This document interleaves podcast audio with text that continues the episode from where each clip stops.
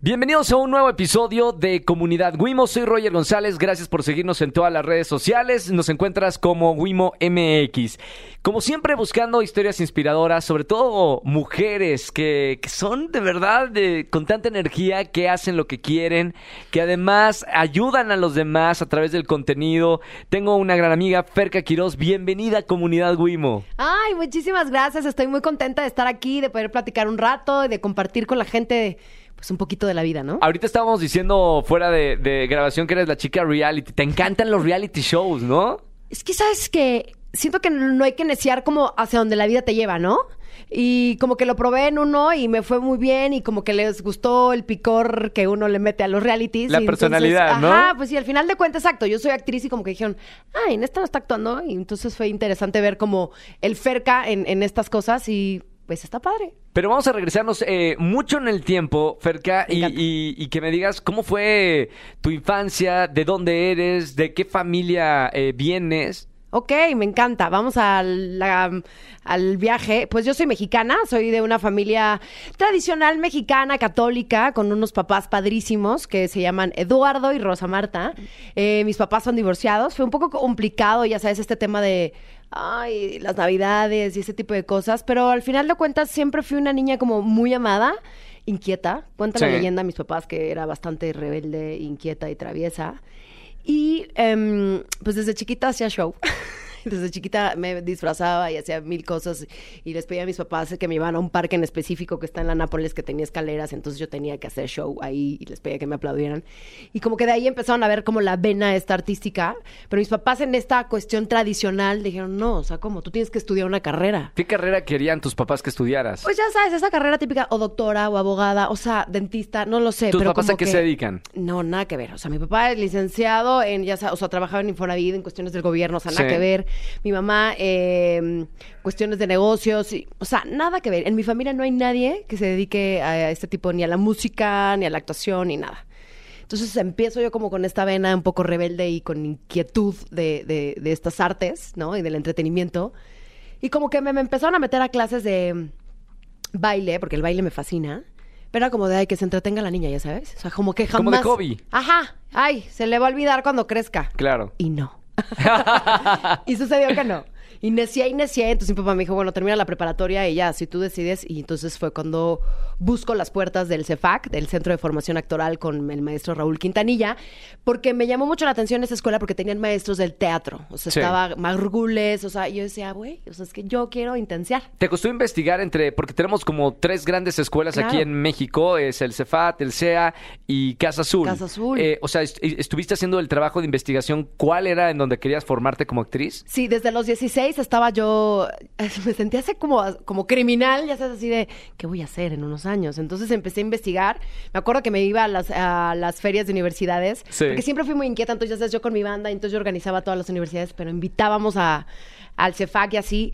Y el CEA estaba increíble y es como este sueño de entrar a Televisa, ¿no? Como esta fábrica de estrellas. Pero lo que yo- a mí me gustó fue lo que manejaba en esta cuestión de formación actoral, porque manejaban el teatro, danza, literatura, o sea, te enseñaban como otro tipo de materias. Y exacto, como que yo crecí viendo muchas películas del 9. Mi papá me sentaba a ver todas las películas del cine mexicano. Sí. Pedro Infante, María Félix. Entonces, como que yo quería eso, ya sabes. Y Casa Azul, Casa Azul está bien padre, pero como para cursos, como para perfeccionar lo que ya tienes. Luis Gerardo Méndez estudió toda la carrera ahí en, en Casa Azul. Es, es Y padrísimo. dicen que es muy buena. Es padrísimo. Sí, pero son como, exacto, como que siento que ya te viene muy bien cuando ya tienes como cierta formación y te quieres como pulir en, en ciertas cosas. Tienen unos cursos espectaculares. Sí. Ahora, eh, estudiaste ahí en el, en el Cefat. ¿Cómo fue estudiar eh, en este lugar? Porque son varios años y, y por lo que sé, el maestro Quintanilla, o sea, es un... Ay Dios, ¿cómo puedo decirlo? Dilo como es, que la gente Hasta lo sepa. primero que me salga, Sí. pues como un militar de la actuación. Es que lo es. ¿O me quedo corto? No, es que qué bueno que lo dices porque creo que la gente como que no sabe lo, lo que el actor pasa para, para esta formación. El, el maestro Raúl Quintanillo, que lo amo, saludos, ojalá nos esté escuchando, eh, fue conmigo en especial también muy duro. Y yo, hecho, tengo un compañero que tú también quieres mucho, que es Lambda. Sí, claro. Fuimos los más chicos de la generación, teníamos 18 años, eh, y la verdad desde que nos vio Quintanilla dijo, ay, estos, bueno, no, no les doy ni dos meses. ¿Te lo ¿no? confesó en algún momento? Sí, porque éramos los más chiquillos y según él decía que no teníamos idea de lo que queríamos en esta carrera. Sí. Y que nada más andábamos ahí como de borreguillos porque queríamos la fama. El punto es que quiero explicarles a la gente que, o sea, es muy duro. O sea, ahora veo un poco la academia, por ejemplo, ¿no? Que me encanta ver las críticas. Y, y- y- y la generación en la que estamos ahora, como con, con- con esta magia también de, fa- de fama, así, lo que voy es, tienes que lidiar con, con nos todo el tiempo, tienes que lidiar con un tema súper fuerte. Raúl, el, Raúl Quintanilla te manejaba el, no sirves, ¿por qué quieres estar aquí? O sea, te cuestionaba mucho el por qué querías esta carrera, no nada más era aparecer en la televisión. Claro. ¿Me explico?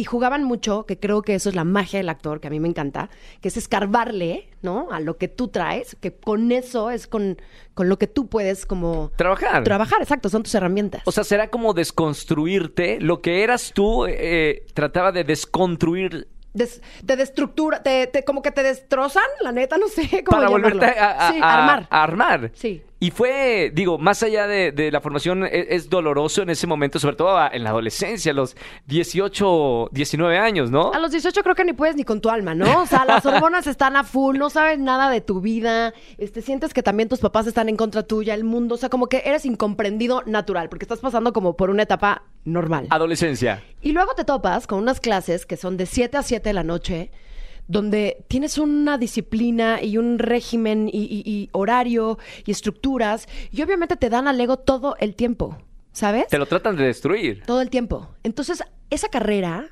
yo me acuerdo que decía, aquí no es el que quien llega primero, es quien resiste. Claro, Esta claro. carrera, y tú lo sabes, Sí, o sea, sí, sí. somos de los que tenemos que seguir aguantando, porque te manejas por castings, te manejas también por el público, a quien le gusta, a quien no. Entonces, la crítica, claro. te tienen que forjar muy bien para también no te creas tampoco el éxito y tampoco te creas el que te digan cuando eres malo. Sí. Pero eres un chavo de 18 que no tienes ni idea, entonces te dicen, Ferca, ¿qué haces aquí? Usted no vale la pena. Usted todo lo hizo mal.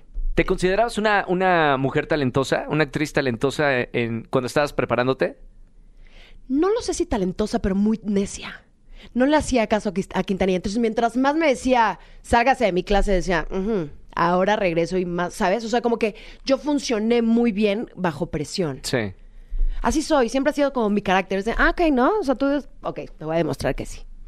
Y ya después, no sé si talentosa o no, simplemente amo y defiendo mucho esta carrera. ¿Como quién quería ser, eh, eh, Ferca? O sea, veías esas grandes actrices en el cine, por ejemplo, y, y quién te latía como, yo quiero ser como, como esta actriz. O sea, Meryl Streep, bueno, pues Wow. sabemos que es wow, ¿no? Pero, por ejemplo, a mí, ay, ¿por qué no se me, o sea, se me está olvidando el nombre? Guapísima mujer, alta, hermosa, güera, espérame. Eh, Nicole Kidman, este más joven. Yo, eh, ah, ah, juego Esta contigo. mujer maravillosa que hizo Monster. eh, Ah, ok. ¿Ya sabes quién? Díganme el nombre. No. Eh, sí, Charlize Theron, gracias. Ay, qué horror. Ella me parece espectacular. O sea, porque es una mujer que se entrega en sus personajes, que es bellísima, pero tiene como todas estas dualidades, ¿no? Es como, Es una gran actriz. es un monstruo de la Es un monstruo. No, pero también tenía como las telecomedias mexicanas, claro que sí. Eh, Elena Rojo, a mí me fascinaba esa mujer, ¿no? O sea, tenía como grandes, decía, pero mujeres como muy fuertes. O sea, ahora que ya tengo mis 30 y digo, claro, me identificaba mucho con mujeres que tienen carácter y yo ahora que me veo digo, ah, Ya sé por qué. ya, ajá, entiendo, un poco rebeldes. Ahora, Lolita eh, Cortés, la amamos. Uy, Lolita Cortés. Bueno, gr- gran, gran Lola Cortés. Ah, eh, ¿Cuánto tiempo dura la preparación eh, ahí en el Cefat? Son tres años, es una Tres carrera de años. licenciatura, sí. Ok, sales ya como, como actriz. Sí. Ahora, ¿qué haces? El- te digo por- porque para todas las carreras de, de la gente que quiere estudiar X carrera, termina de estudiar y el mundo ¿Qué pasa? es como te sacan de estudiar de tu zona de confort, porque es una zona de confort siempre estudiar. ¿Y ahora qué haces? ¿No pasaste por ese, esa etapa? Fue muy fuerte, porque además toda la carrera no es como otra carrera que dices, bueno, bueno, claro, tienes que tener buenas notas para seguir en la carrera. Aquí también cada, tri- cada trimestre teníamos evaluación y si no funcionaba, te iban sacando. Claro. Entonces empezamos 25 y terminamos 12 en la carrera. Entonces también el nervio de, "Ay, yo quiero este sueño, pero igual y no me lo permiten. Entonces termino la carrera, digo, ok, ¿ahora qué hago? ¿A dónde me voy a emplear? ¿Quién me va a contratar? ¿Cómo se hace la primera novela? Gracias a Dios, em, entré a trabajar muy a la mitad de mi carrera. Raúl Quintanilla decía que no quería porque me iba a distraer, pero yo le dije, le prometo que no voy a dejar la escuela y así fue. No dormía, estaba entre llamados y la escuela y me fui a mi primer novela que es Derecho de Piso, que fue Se busca un nombre en TV Sí. Azteca. Padrísima producción. A mí me invitaron por 20 capítulos y resulta que el personaje creció, gustó y ¡pum! Me quedé ya seis meses. ¡Wow! Padrísimo. Era con Amaranta Ruiz, que éramos una familia, yo era una mamá soltera. Mi novio era Lambda García. Sí, sí, Compañero Lam- también. Sí, Lambda y yo nos hemos eh, acompañado en muchas Topado. cosas, sí, entre la carrera y entre muchos proyectos. Entonces Claro. nos ha tocado ser un pareja mucho tiempo. Entonces era padrísimo como estar medio cobijada con tu amigo de la escuela. Claro. Y decir, bueno, pues no podemos soltar el llamado y no dormir. y Pero estuvo interesante. Y, Y- gracias a Dios, pues ahí ya me fui como hacia otras novelas. Ahora, eh, me gustaría platicar tantito con- contigo. Una vez de que tienes la preparación como, como actriz, eh, ¿te imaginabas una vez trabajando que iba a ser así la, la carrera? Porque hay mucha gente que nos escucha y le encanta el mundo del entretenimiento, pero no sabe realmente cómo, cuál es la, la cocina detrás del entretenimiento. Eh, ¿Era como te lo imaginabas eh, an- cuando estabas estudiando o antes? ¿Sabes qué? O sea, creo que es mucho más difícil. Porque lo ves muy fácil. Dice, ah, me aprendo un texto, un cámara, me pongo linda y lo, y lo escupo, como dicen. Y no, tienes que aguantar un chorro de cosas. Tienes que aguantar la envidia de gente con la que trabajas. Tienes que aguantar que me tocó, que no voy a decir su nombre porque es una mujer respetable, madura, que no entiendo por qué se comportó de esa manera, pero me hizo la vida imposible en mi primer proyecto. ¿Cómo en vez de crees? ser generosa y ser una... Era una señora, de verdad. Y es actriz reconocida. Ser generosa y enseñarme de, bueno, a ver, te ayudo a ponerte aquí la cámara, el chícharo, porque tú llegas a un mundo donde hay mucha estimulación, son cámaras, gente, te da pena, puede ser bueno, pero nunca estás acostumbrado a... ¿Te tienes que sentir seguro en el, en el, en el escenario o en el, en el plató para poder Ajá. trabajar? Sí. O sea, si no hay seguridad, no puedes desarrollarte como No. en tu personaje. O sea, ni el texto te sale. Es- por supuesto que no. ¿Sabes? Entonces, lo que hacías bien en, la, en el aula, en el salón, pues igual te dicen, esta no sirve. Entonces tienes que tener como mucho temple y seguridad de que puedes, pero te repito, a mí esta señora me hizo la vida imposible, me, me sombreaba, me tapaba la cámara, eh, hacía que el director me regañara porque según yo también no le daba los pies y yo me aprendía todo y decía, es que te juro que le estoy dando el pie. El pie para que entiendan todos los que nos están escuchando es como la última palabra del texto, ¿no? Hay gente que vamos de memoria, hay gente que usa apuntador y ella me hizo la vida imposible en la segunda telenovela. ¿Sabes por qué?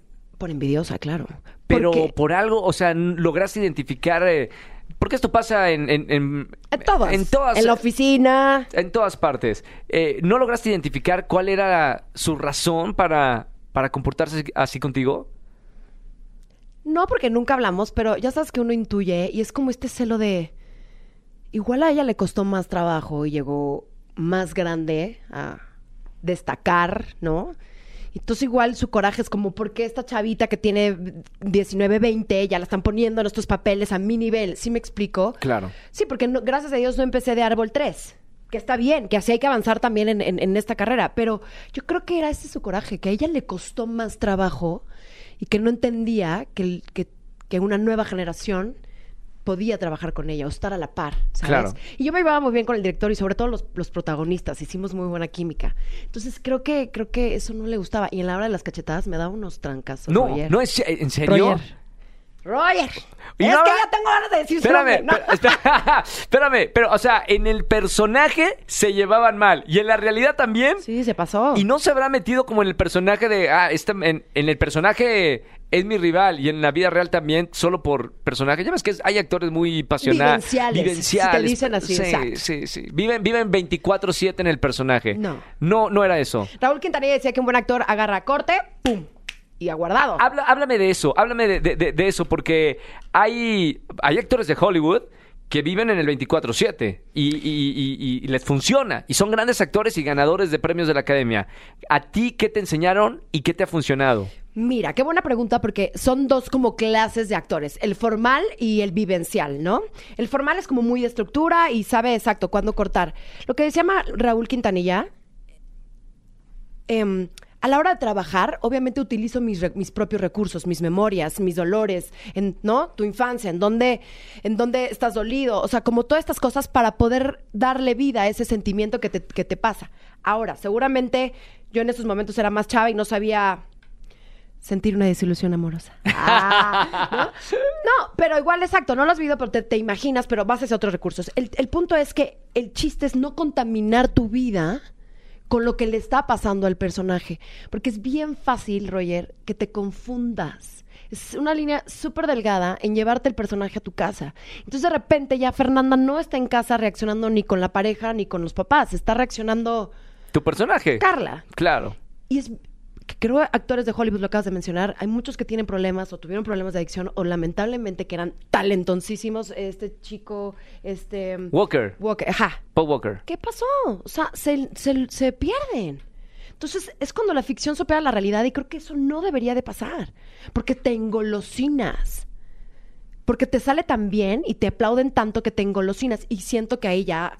A mí que me, cosa- me gustan las cosas también como de la psicología y la... la Bueno, si vamos a hablar de actuación, hablamos de psicología Es que va junto con forzosamente. pegado. Pero entonces es cuando ya, pum, no estás en la realidad. Sí. Ya no estás viviendo las cosas como tú las vivirías, las estás viendo como otra persona. Entonces, va la pregunta, entonces, ¿quién eres? ¿Es el Joker o era este chico normal, eh, joven, 27 años, que tiene una hija? ¿Sabes? Es como, wow.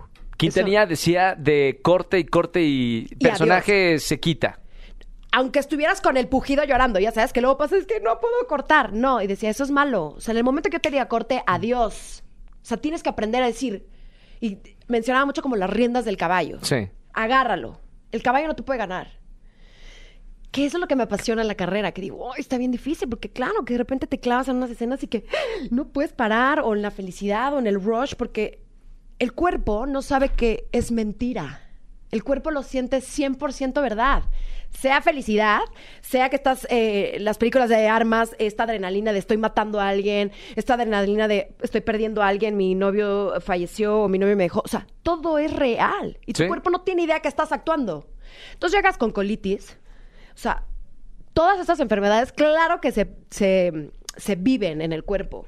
Yo siempre comento, eh, cuando me tocó hacer Hoy no me puedo levantar, durante dos años, tres años, un personaje dramático, la cantidad, bueno, la gente no sabe, la cantidad de contracturas Sí. que me trataban todas las semanas, porque el personaje, pues, estaba viviendo, pues, todos esos procesos fuertes y lo que acabas de decir es tal cual, el cuerpo no sabe que, que estás actuando. Ya le puedes decir, oye, ahorita me voy a enojar, pero es de mentis, ¿ok?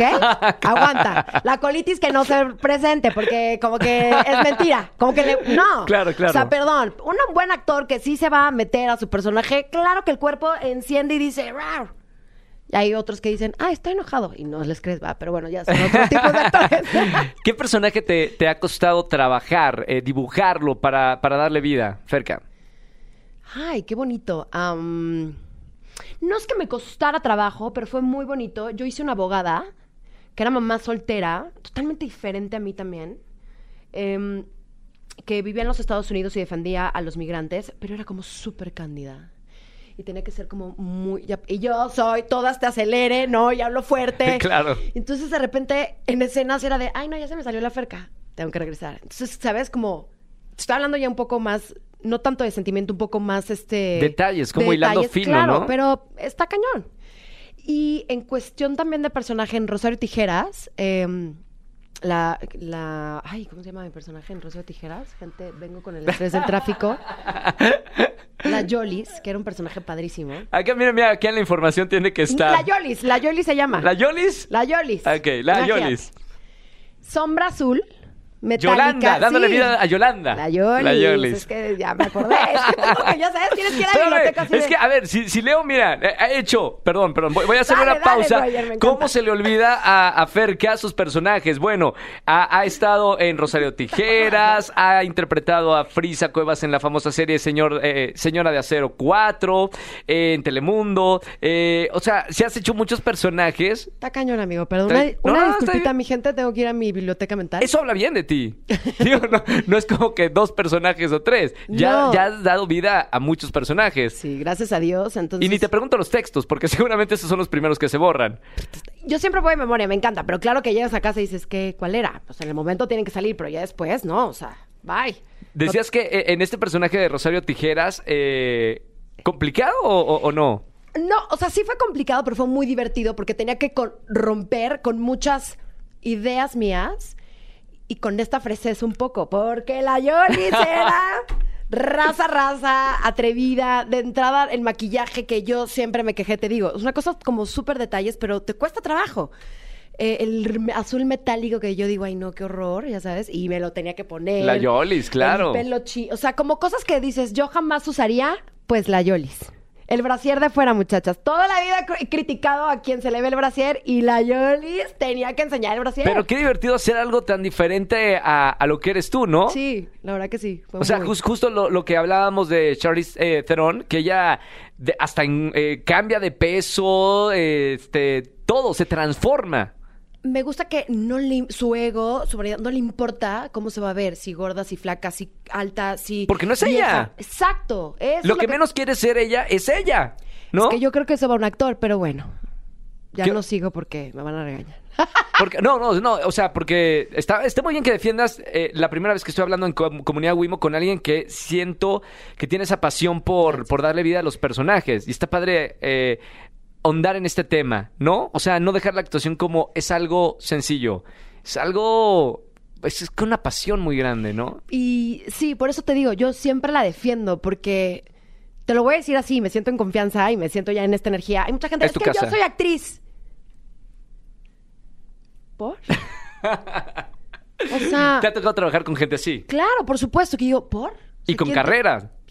Entonces yo digo, ¿y tu carrera o el estudio? No, no, no. De por eso digo, defiendo mi carrera, porque tenemos estudio y porque el actor es esto, porque el actor corta y queda, porque el actor no importa si enflaca, si engorda. No te estoy viendo el mismo personajito en las mismas telecomedias. Claro. No. Entonces, ¿cómo? Ya me enojé, ya vieron, soy intensa. Oye, es, es actriz, es actriz. Una disculpita, mi gente. Oye, Ferca, ¿dónde entran los, los realities en, en todo esto de en tu carrera? ¿Dónde entran? En medio de donde yo estoy intenseando con tantos personajes, de repente me ofrecen la isla.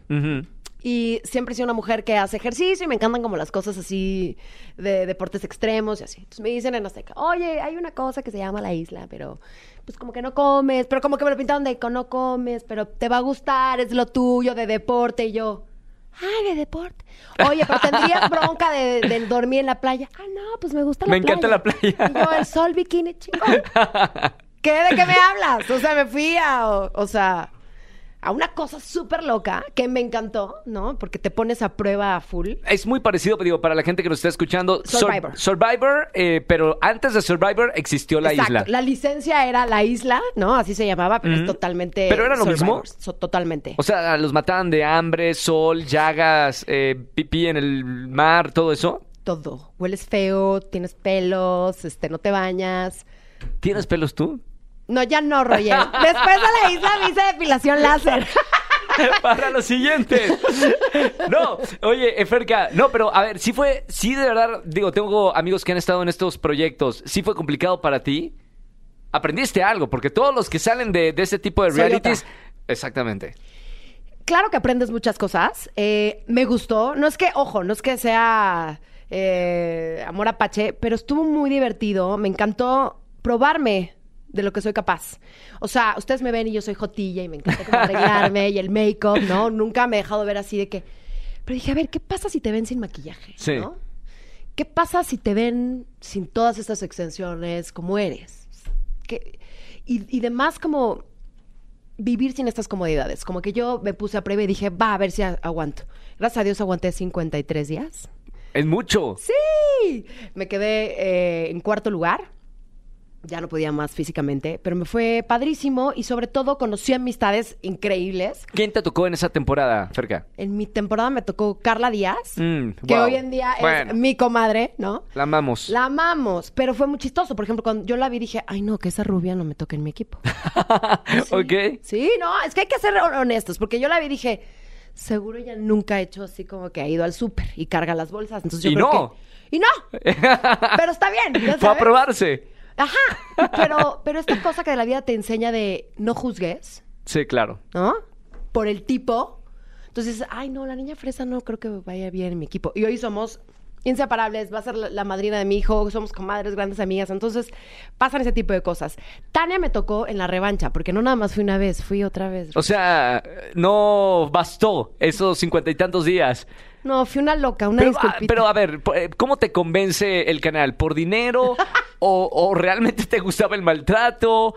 ¿Cómo te convence para ir una vez más. La primera, claro que me convencieron por una cuestión de ah, una aventura nueva y Ferca dice, va, me voy a probar, es un reto, a Bien. ver qué pasa.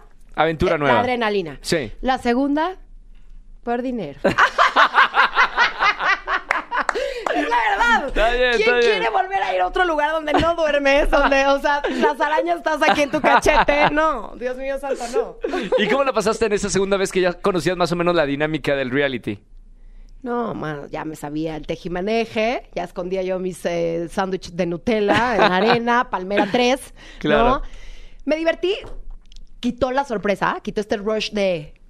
Pero avancé lo más que pude, eh, ya, no, ya no llegué tan lejos, ya la rodilla ya no me dio, ya estaba grande, señores, ya venía yo, ya venía yo traqueteada de la primera, porque si llegas muy desnutrido, Sí, claro. deshidratado, A las mujeres se les mueve el ciclo, ¿no? hormonalmente, no te quiero contar, Sí, sí, sí, este, los dientes, ¿Qué tienen los dientes? picaduras. ¿Cómo crees? Pues no te lavas los dientes. ¿Qué? Ahora en Survivor, dejen comentar porque la gente ahora sí. Espérame, no, ese detalle no me lo sabía. ¿No se lavan los dientes En el- durante todo el programa? Ahí te va. Ah. A veces tenías chance porque llegabas a Playa Alta, que sí tenías cepillo de dientes, pero tú, tú jurabas que ya te lo iban a dejar. Entonces, cuando tú te ibas a jugar, lo guardabas en tu maleta y Sí. te lo quitaban. Entonces, de repente nada más tenías un chance de lavarte los dientes una vez. Entonces, podrían pasar cinco días porque estabas en otras playas y no tenías cepillo de dientes. No hay forma. Yo duré 14 días. ¿Qué te- tenías, este... había vida... Había toda una jungla, sí, o sea, una cosa eh, no horrible. No, y ni te digo hablar eh, con tus compañeros. Hola, ¿cómo No está? te- yo te, si yo te contara lo que olían. Muchos. Muchos famosos. Bueno, pero todos solían... Pero espérame, todos solían igual. Pero aquí- había gente que era más ruda. Porque mira, es que ahí se ve también que uno es limpio. O sea, aunque yo fuera en el riachuelo, yo lavaba mis choninos. Sí. Y había gente que no. Así como, Pero a- a- así lo... como fuera aguantaba Pero no, el no mes. tenías ni jabón ni nada. Sí, porque si vas a Playa Alta, Ah, tenía Playa Alta. champucito este, íntimo Ajá. y podíamos hacer maravillas. Y había gente que como que se le olvidaba. Y, y, por ejemplo, después de esta experiencia eh, tan rústica, ¿qué valoras o cómo regresaste a, a la civilización? Te lo voy a confesar, lloré la primera vez que me metí a bañar a mi casa y que dije, qué cañón, que damos por hecho que siempre vas a tener agua caliente, Sí. que siempre vas a tener un plato en tu mesa. Y porque lo das por hecho, o porque gracias a Dios nací en una, en una casa, en una familia que así lo tenía, pero sé que hay gente que no lo tiene, Sí. o que tiene que caminar horas por el agua. Eso, ahí dije, órale. Cambió mi chip de tengo que agradecer todo lo que me pasa, porque estamos tan en el día de, ay, dormido, te levantas y En la automático. regadera. Agua caliente, nadie la valora, creo que hoy en día, y la desperdiciamos cañón. Cuando yo no tuve Bueno, 50 agua, ¿sabes? En, en Agua. Nuevo León, o sea, en Agua, mi estado, exacto. o sea, ni agua. Ya deja tú lo caliente. Agua, exacto. Claro. Agua potable para poderte asear. Sí. Lavarte los dientes. No. Entonces valoré lo que tal vez en el rush de mi carrera y que estaba tan joven, no había valorado que yo ya sola tenía mi casa, Sí. ¿sabes? Que me había costado tanto. O sea, ahí sí me puse como a sensibilizarme en este rollo y, y, y porque lo damos por hecho que siempre vas a tener un plato de comida, ¿sabes? O sea, yo hurgué basura para poder comer de la comida de la producción porque me moría de hambre. ¿Y no O se sea, enfermaban del estómago? Chivo, te vale. O sea, ya la diarrea ya era como de, de, de, de- de diario porque el coco sin comida te soltaba. Claro. Entonces, te das cuenta que lo de lo que eres capaz porque te pones en circunstancias que no creerías que jamás te pasarían, ¿me explico? Sí. Pero estuvo padre. Oye, eh, Ferca, me gustaría tocar ahorita el tema eh, que estábamos hablando fuera del, del aire, antes de empezar a, a grabar, que es el tema del amor y tu pareja de, de Cristian. eh, hace poquito recibiste el, el anillo en Nueva York. Bueno, Sí. cuéntame primero cómo fue, cómo se conocieron. Ay, como ves, todo es como intenso en mi vida. y lo conocí en, en un proyecto que tuvimos en el 2020 que se llamó Guerreros. Estábamos en el medio de la pandemia, esta cosa que está pasando, un virus, todos encerrados, depresión, no hay trabajo, ¿qué está sucediendo? Yo sola en las cuatro paredes. Me invitan a trabajar en este proyecto y me conquistan. Ferca, ese físico, o sea, te va a gustar ese deporte. Y yo, "Ah, va, jalo. Y eh, se trata de competencias físicas, son dos equipos, uno que se llama Cobras uno que se llama Leones. Va, ok. Llego, lo conozco y en el momento que lo vi dije, ay, sí está guapetón el muchacho, pero me cayó mal. O sea, como que dije, ay, este sangrón. ¿Por qué te cayó mal? Porque llegó muy sangrón, porque fue el último que faltaba en confirmar. Entonces, como que había mucho ruido detrás de la producción y era como, el que falta. Y yo, puta, pues, ¿quién es? O sea, ¿qué estrella nos van a mandar o qué? No, y- no, es que viene de Miami y no, y ajá, ¿y quién es? Bueno, llega y entonces llegó todo sangroncete al camerino y yo, ay, pobre. Y sí, es la verdad, es, es que la verdad dije, ay, este, esta cree. Y llegó en guapo, en galán. Y ay, ¿Te dijo algo? no. Ah, bueno, sí, me pidió una pluma para firmar su contrato que tenía. Entonces le dije, bueno, te la presto, pero me la regresas. ok. Y ya, y nos tocó eh, estar en ese proyecto juntos y la verdad nos hicimos después muy amigos. Era muy bueno en, en las competencias, era de los mejores en el equipo. Y él vivía en Miami, es mexicano, pero toda su vida ha vivido en Estados Unidos, como que no hablaba español, entonces como que le ayudaba en las entrevistas para que no hablara como, ah, yo querer, eh, ¿no? O sea, Claro, súper como coach. gringo. Sí, súper gringo, ah, todo bien, padrísimo. pues, güey, no estás haciendo nada. Y ya, para no estar el cuento largo, eh, de amigos pasó, pero como que la tensión estaba ahí. Y luego la gran productora que le mandó muchos besos al cielo, nuestra querida Magda, pues como que se la solió y lo hizo espectacular. Y dijo, ah, entre ustedes hay algo. ¿Te dijo a ti? Sí, y yo, no, lo que no. Y como que armó todo un show. Entonces ya las miradas estaban entre nosotros. El punto es que, pues, un día en una fiesta me robó un beso. Y después de ese beso dije, ay, pues ya no me caí tan mal. dije, ay, ay, hola. Ahí sentiste algo. Ay, ¿qué pasó? Para este choro de verdad, pasaron muchas cosas. El programa duró tres meses, cuatro, pandemia, la, la, la. Empezamos de novios, empezamos a salir. ¿Eso ya después del, del programa? Del programa. Ok, después del programa. Después sigue la pandemia, entonces, ¿qué pasa? Pues ven, vente, te invito a mi casa. ¿Él te dijo? No, yo lo invité. ¿Tú? Qué atrevida. No, está bien, digo, me, está- me encanta. Yo le dije, pues ya, o sea, porque estaba viviendo con unos amigos, él no tenía casa aquí. Le dije, ah, ya, pandemia, pues te la pasas aquí, pues ya tráete ¡Qué tus buena cosas". persona! ¿Sientes? No creo. Está bien, no, lo, lo que sí me gusta es que, que dar este mensaje a de las mujeres que si quieren algo, vayan por eso. Ay, no sé, En todos los sentidos. Sí, de, ay, es que me, yo quería vivir con él, pero es que, que la verdad no me lo ha pedido. Señora, dígale. Oye, tengo ganas. Oye, vente. ¿Por O si qué tú no? tienes tus posibilidades, si vives sola y quieres compartir los domingos con alguien, pues vas, ¿no? ¿O qué? Para ver Netflix. Claro, pizza caliente. ¿Y qué te dijo? Sí, súper sí. y entonces, yo siento que fue el mejor reto pasar la pandemia juntos. Sí, O sea, claro. si sobrevives la pandemia, y además nos dio COVID, entonces también estábamos enfermos. Entonces realmente. Se cuidaron. Sí, claro, muy bien. este, caldito de pollo y todo. Entonces fue como, como una relación express de, esos tres meses más los seis del, de- del programa más todo, fue como, ya. ¿Y qué crees? Que nos embarazamos al año. Entonces, tenemos ya un hijo y ya nació nuestro cachorro y así la vida. Y hace una semana me acaba de dar el anillo para... Ahora sí, tenemos boda. ¡Eh! Oye, ¿pero te lo dio? O sea, en Nueva York. Sí, es mi Ah, ciudad favorita. Cuéntame a detalle cómo fue. ¿Te lo Ahí te va. imaginabas o, o no te lo imaginabas? Ay, mira, Roger, yo soy medio witchy y yo ah, veo muchas cosas, pero siento que esas cosas yo la verdad decía, "Ay, no, güey, porque no me quiero perder esta sorpresa. Ojo, yo siempre he sido como, no rara, pero no la típica chica que trae el vestido de novia en la cajuela. No, o sea, como que, ah, si me caso. eh. O sea, como que nunca, ¿Nunca sentiste presión? nunca. Ok. A ver, ojo, la sociedad te, te presiona durísimo. Sí, sobre todo cuando tus amigas se empiezan a casar, ¿no? Tu grupo de, y tienes una boda un fin de semana y otra boda ¿Y el fin tú de pa' cuándo? Exacto. Y ya tienes más de treinta y tantos. Tú no sentías esa presión. No, se lo escuchaba y decía, ay, güey, no.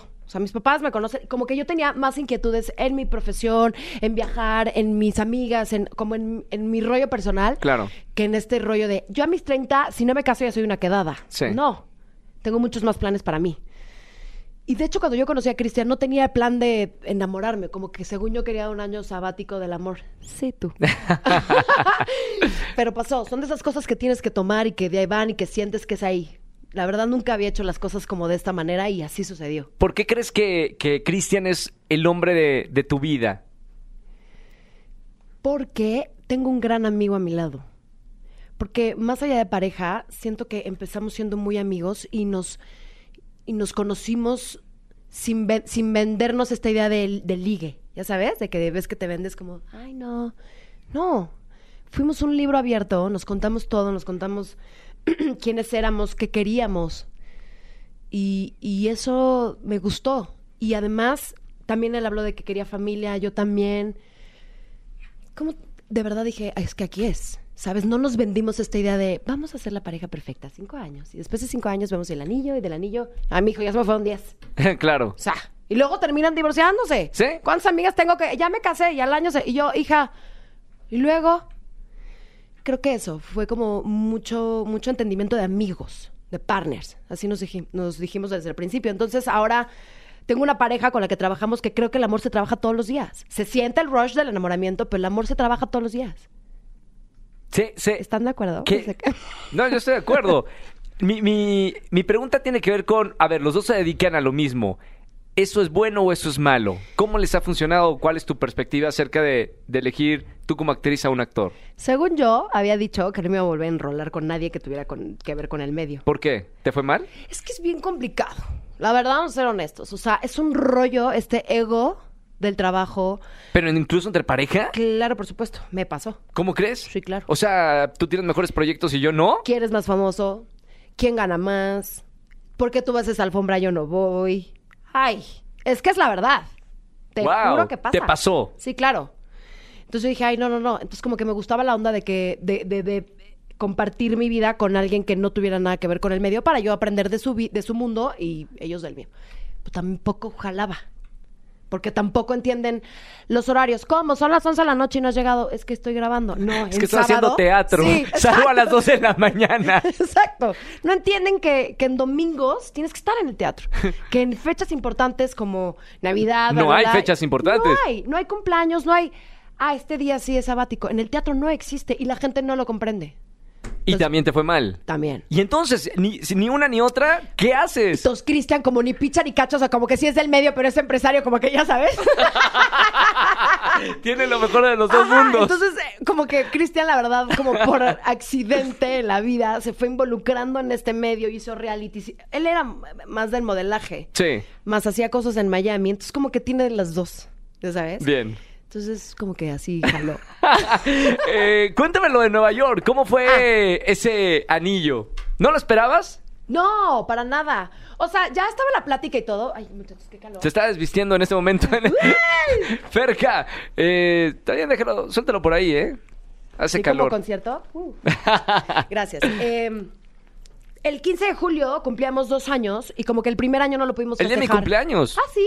Happy Sí. birthday. No sabía. Sí, sí. Me voy a acordar siempre porque va a ser mi aniversario. Igualmente. Felicidades. por este aniversario. Gracias. También es el cumpleaños de mi mamá ese día. Cáncer. Sí, súper sensibles. Uf. Bueno, ¿Por qué lo dices? Es que me encantan esas cosas así astrológicas. ¿Esotéricas? Sí, cañón. Entonces, eh, aniversario y yo andaba toda chipil, ya sabes, mujer haciéndola de tos de no hiciste nada para nuestro aniversario porque el primer año no lo habíamos festejado bien, la neta, porque estaba panzoncísima, un mes de dar a luz. Sí. Este, ni tomar ni nada, eh, achaques, o sea, todo mal. Y entonces yo le había platicado que moría por ir a Nueva York, bla, bla. El chiste es que sus hermanos viven allá. Y me dice, gorda, mis hermanos van a hacer un desfile, tenemos que ir a verlos porque van a presentar su colección de vestidos. Y yo, ay, claro, vamos. Y luego resulta, es que ese fin de semana fue mágico. Resulta que también Daniel, el esposo de Carla Díaz, se pone de acuerdo con Cristian y empiezan a hacer una sorpresa para las dos. Y resulta que ese fin de semana también eh, checaba que Carla le iban a dar la sorpresa, que esa mujer se iba a ver en Times Square. Ah, claro, lo, con Pinky Promise. Exactamente. Fue ese fin de semana. Sí. Entonces, quedó perfecto. Estos hombres lo hicieron espectacular. Yo sabía que yo iba para la sorpresa de Carla y no le podía decir nada. Y Carla era para mi pedida. ¡Qué maravilla! Lo hicieron muy bien. Son genios de la logística. Y ya, entonces resulta que el día después de lo de Carla, eso es el sábado, el domingo me dice, bueno, este, oigan, me voy a llevar a Ferca a cenar porque pues no tuvimos nuestro aniversario, no la celebré, porque él se había ido a Chicago dos semanas antes a trabajar. Entonces yo estaba chipil porque no había tenido a mi novio. Sí. Corte a cena, empiezo a, empiezo a llegar y pétalos. Y yo, ay, ok, todo bien. Petalista. Una copichuela y yo vamos muy bien. platicamos, platicamos. No, la verdad no me, no me olía absolutamente nada. Como que estaba pasando una buena velada. Y dije, ay, qué lindo. O sea, porque nos encanta ir a tomarnos una copa él y yo y a cenar. Eso lo disfrutamos muchísimo. Sí. Y en eso llega como el manager del lugar, oiga, no sé quién venía a tomar una foto aquí y era una esquina espectacular de, con el Empire atrás iluminado. Y yo, ah, padrísimo. Nos estábamos tomando una foto y me dice, a ver, gorda, sí. Me dijo, a ver, ponte de espaldas para que te tome una foto con tu tatuaje y el Empire. Ah, ok, ahí voy de obediente. O sea, me tienes ahí en la... ¡Voltea! Veo, volteo y empiezan estas lucecitas, ya sabes, como cuando pides botella en el antro. Sí. Yo dije, ay, alguien pidió una botella. Soy ciega, uso lentes. Entonces como que empiezo a enfocar y yo, ¿cómo? ¿Carla? ¿Dani? ¿Mi hijo? ¿Mis cuñados? ¿Mi ¿Todos suegra? estaban ahí? ¿Qué está pasando? Sí, Pablo, mi manager. Yo, ¿qué está sucediendo? Y Cristian ya hincado en las escaleras y No. yo, ¿qué? Te voy a enseñar las fotos, sí, te las voy a pasar. Emoción máxima, ya lloré y yo así lo primero que hago es agarrar a mi hijo. Me dice, ¿te quieres casar conmigo? Wow. Digo, súper sí. Ya, fue muy emocionante y, y- y la- y sobre todo que también estaban ahí mis amigos, ¿sabes? Claro. y que no me esperaba nada y que fue en mi ciudad y que y verlo ahí porque él es de Sinaloa, él de repente es como súper bronco y como que no le gusta estar en contacto con sus emociones. Sí. Entonces está con una actriz que es a flor de piel todo el tiempo, Jing Yang. que creo que eso también está padre. Totalmente a favor. Somos maestros cada quien de, ¿no? De uno del otro. Y verlo ahí con esta cosa, sus chapitas rojo, todo nervioso, así de... Y yo, súper sí. Wow. eh, linda historia, ¿eh? Gracias. Y, sabes qué? Te decía también antes de empezar eh, Comunidad Wimo, este podcast, lo, lo bonito que se ven, también que muestran en redes sociales. Si bien eh, estamos platicando que, que, bueno, mostramos solamente una parte, qué buena parte están mostrando con tu hijo, eh, la pareja que están haciendo con, con él. ¿Cómo es eh, tu papel como mamá? No me imagino. O sea, la mamá más cool del mundo. ¿Qué onda? Es el mejor papel que estoy haciendo hoy en día, el mejor rol que me toca desempeñar. Está padrísimo, es el mejor viaje. Yo muchos años dije que no quería ser mamá. O sea, te digo, yo andaba en mi trip de la soltera cool. O sea, yo este rollo de comprometerme niños. ¿De quién? No, no es lo mío. Y hoy que lo digo, digo, claro que era lo mío. Lo que estaba pasando es que creo que le tenía terror, ¿no? O sea, era un miedo profundo. Es un amor, es una cosa, Roger. O sea, no te podría decir que es el mismo amor que siento cuando estoy en un escenario, pero es este rush de, de, de, de sentirte viva. Está padrísimo, me tocó ser mamá de un niño, que me parece padrísimo también educar a un hombre hoy en día. Sí. Eh, también está padre porque creo que el compartir esta onda como un poco ruda con él va a estar increíble. ¿Qué te Tienes, tienes tu parte ruda. Sí, claro. Se van a llevar muy bien. Sí. Y aparte, siendo niño, la mamá es la heroína. Sí, y también me va a proteger. ¿no? También. Tiene 11 meses, mi chaparro apenas va a cumplir un año. Este, ¿qué te digo? De verdad, todos los días es un trabajo para poder ser mejor. Te cachas con cosas o vicios que tenías que dices, híjole, eso claro, ya no lo tengo que hacer porque él lo va a aprender. Claro. ¿Qué tipo de niño quiero, no? ¿Qué, qué tipo de hombre voy a, eh, voy a educar? Entonces, tienes una responsabilidad constante de ser consciente de ti todo el tiempo, que deberíamos hacerlo todos, ¿no? Sin hijos, claro. Sin hijos, exacto. Pero ¿Es difícil? O sea, hablando de la parte difícil de ser mamá, ¿qué es lo más complicado? Mira, te voy a ser bien honesta y de eso trato de mucho hablar también en mis redes. Creo que cuando eres mamá, como que te, ¿cómo te, te- te diré? Como que te quitan, ah, ya es mamá, ya no es actriz, ya no es amiga, ¿sabes? Solo te enfocan en que eres mamá.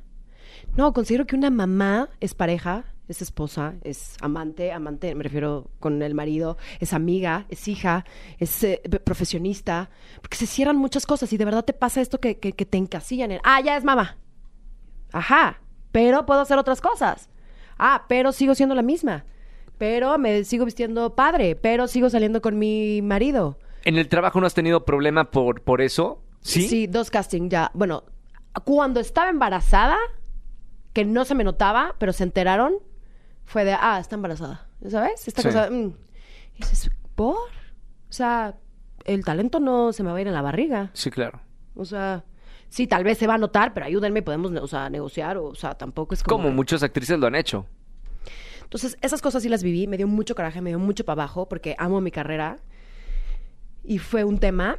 Y ahora creo que también, de mi parte, tengo que saber elegir, obviamente, mis proyectos, porque también estoy disfrutando el primer año de mi hijo. Ya más adelante, pues bueno, voy a tener ayuda en casa, dejarlo en la escuelita, en el kinder y todo.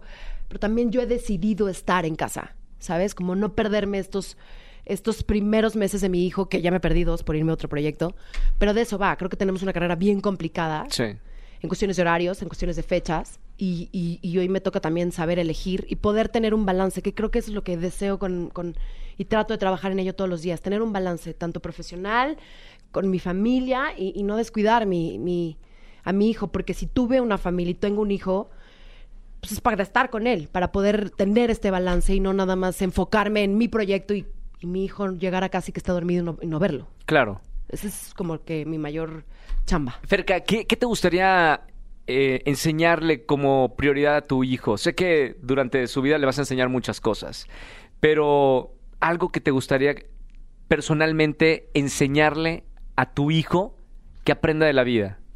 Ay, que aprenda la vida, hijo. Que la viva como él quiera, ¿no? O sea, obviamente que sea un niño feliz. Pero sobre todo, hoy, hoy estaba leyendo un libro y me quedó muy grabado, lo traigo en la cabeza, que los, los hombres en particular no están acostumbrados a estar en contacto con sus emociones. ¿Sabes? Por una cuestión Cultural. cultural, social, de México, ¿no? O sea, es un rollo. Y más viendo también como también al papá, que este rollo de Sinaloa y así. Quiero que, que él entienda que no tiene nada que ver con género, si eres hombre o mujer. Todos tenemos derecho a tener contacto con nuestras emociones, trabajar en ellas, trabajarnos en terapia. O sea, como eso, como enseñarle a bebé, el, el- el ir a terapia no es porque estés loco o estés mal. Ve, do it, baby. Claro. Trabaja a ti. ten, eh, cuida tu inteligencia emocional, ¿sabes? Y que sea feliz totalmente, que decida la carrera que quiera, la pareja que quiera. Eso, solo que sea un niño, un hombre el día de mañana que viva la vida, que se la coma a pedazos y que no le tenga miedo a nada. Eso es lo único que quiero. Creo que, que los hijos, eh, no sé si lo ves ta- también así, aprenden muchísimo de lo que ven los, de los papás, no de lo que les enseñan, sino lo que ven en las acciones día con día de sus padres. Tú me dices que quieres que, que tu hijo sea feliz. ¿Te consideras ahora una mujer completamente plena y feliz? Creo que mamás felices hacen niños felices. Sí, porque he visto, eh, lo he visto con amigas, con, con casos cercanos, que cuando uno trae frustraciones y cuando uno trae temas, ya sea de pareja o personales, los descargas con el chaparrito. Sí. Es, y de verdad no lo haces intencional. No se dan cuenta los papás que todas las frustraciones o corajes o temas o estreses, ya sea de chamba de dinero o, o en la pareja, van con el niño y lo descargan. Ojo, me pasó. Sí, soy de una familia que me pasó.